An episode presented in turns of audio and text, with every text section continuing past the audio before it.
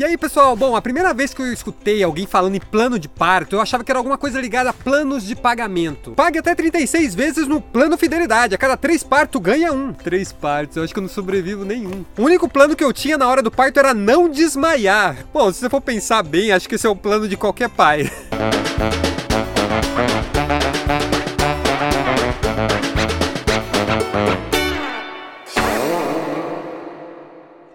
Olá pessoal, eu sou Fernando Strombeck, a minha filha nasceu, aê! Deu tudo certo, ela nasceu linda, num parto humanizado dentro do hospital, foi incrível, eu agradeço a todos primeiramente pelas mensagens, muito obrigado, gente, estou muito feliz. Eu queria muito contar num vídeo como que foi o parto, mas vai ficar muito longo, então eu escrevi um texto bem legal e eu vou lançar no meu livro, então aguarde. Muita gente pediu, então vamos lá, o que que é plano de parto?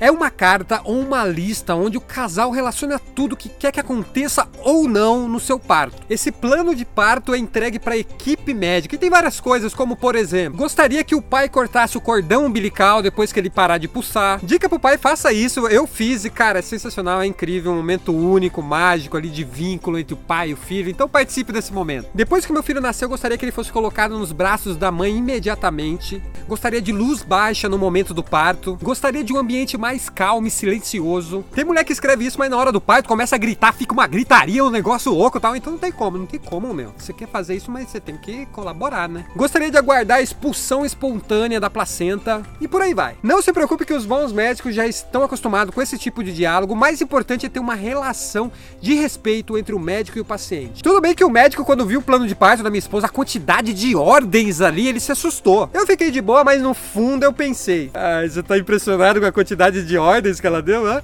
Isso porque você nem é casado com ela, filho. Então, porra, graças a Deus que só tenha isso. Brincadeiras à parte, na verdade não é uma lista de mandamentos para os profissionais, e sim uma lista de ideias para facilitar o diálogo entre você e a equipe que vai te acompanhar. Porque afinal de contas a mulher, ela tem todo o direito, claro, de participar das decisões que envolvem o seu bem-estar e o bem-estar do bebê. No nosso plano de parto a gente cuidou para que a Luísa nascesse da forma mais natural possível. Até porque minha mulher engravidou da forma mais natural possível, no meio do mar ali no meio do, do arbusto.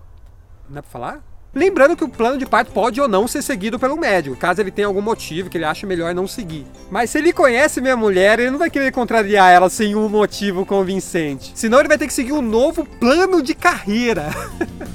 É isso aí, pessoal. A ideia desse vídeo foi só pincelar esse assunto. Tem muita informação no Google, então pesquisem. Na descrição vou deixar um link para um plano de parto desenvolvido pela Defensoria Pública do Estado de São Paulo. Então acesse lá para vocês entenderem melhor como funciona. Não esqueça de curtir a página, compartilhar esse vídeo com aquele amigo que vai ser pai, que é um dos objetivos do projeto também, aproximar mais o pai para esse momento tão especial na vida do casal. Deixe seu comentário e vejo vocês no próximo vídeo. Valeu, fui!